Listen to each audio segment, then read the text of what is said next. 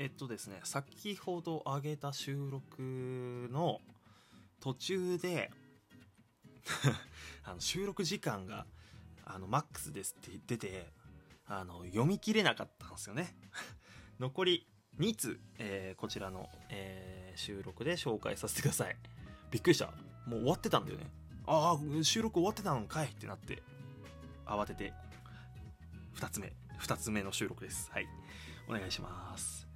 えー、っとラジオネームちょうちんあんこうさん。いやちょうちんあんこうさん天木猫の収録でいろいろ送ってくださってるのにすいません。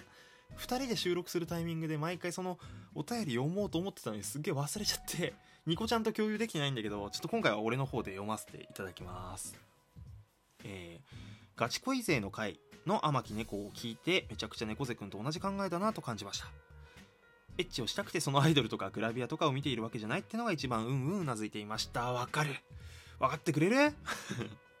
えー、推しは偶像だと思ってます。もはや同じ人間の種類として見ていません。好きな女優さんもそういう形を姿 姿をしたえー人間が動いている姿を見るのが好きって感じで見てるので、えー別種類のライクやラブだと思っております。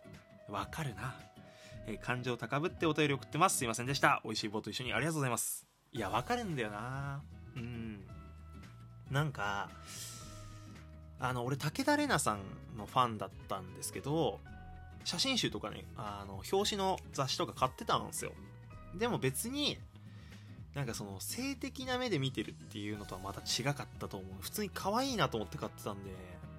で例えば今俺日向坂46さん好きなんですけどまあ推しのねメンバーとかいるけどそのどうにかなりたいとかって別に思って応援してるわけじゃないからね。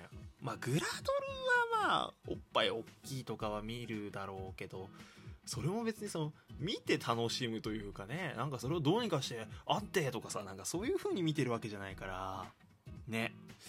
これ共感してもらえたのすげえ嬉しいですね。ありがとうございます。またぜひあのお便り送ってください。誕生感情高ぶってとかって言ってくれてますけど全然あのどんなことでも構いませんのでね、はい、ありがとうございます。めちゃくちゃ嬉しいです。続きましてポポ太郎さん。何系の仕事探してるの？って。これ多分生配信の途中で送ってくれたんかな。すいません生配信で読めなくて。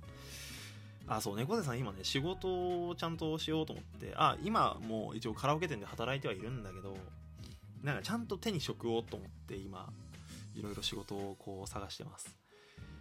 あんまり言っちゃダメなのかなと思って言わないことにしてるんだよね。わかんない。その決まってないからさ受かったらその胸張って言えるんだけど。まだねあの受かってないので 履歴書とか今一生懸命書いてまあ7月8月ぐらいから何かしらで働ければなと。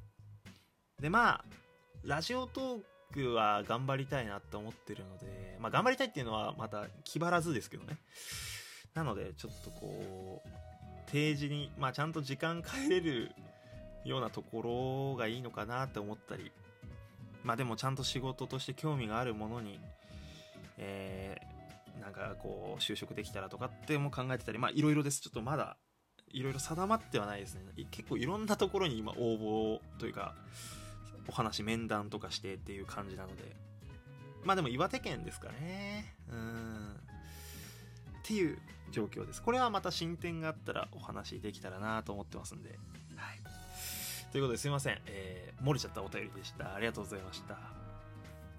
やっぱこうやってお便りもらえるとすげえモチベーションになるんですよね。はい。まあモチベーション元からある方ではあるんだけどなんかこうあ本当に聞いてくれてるんだなってこう実感ができてまあ生配信のコメントもすげえ嬉しいんですけどまた違った嬉しさがあるなと思いました、えーぜひねどんなことでも構いません、えーなんか猫背元気してんのとか なんか最近なんかハマってるものあるとか、えーぜひぜひ気軽に送ってみてください。ああ止まっちゃった。ということで猫背でした。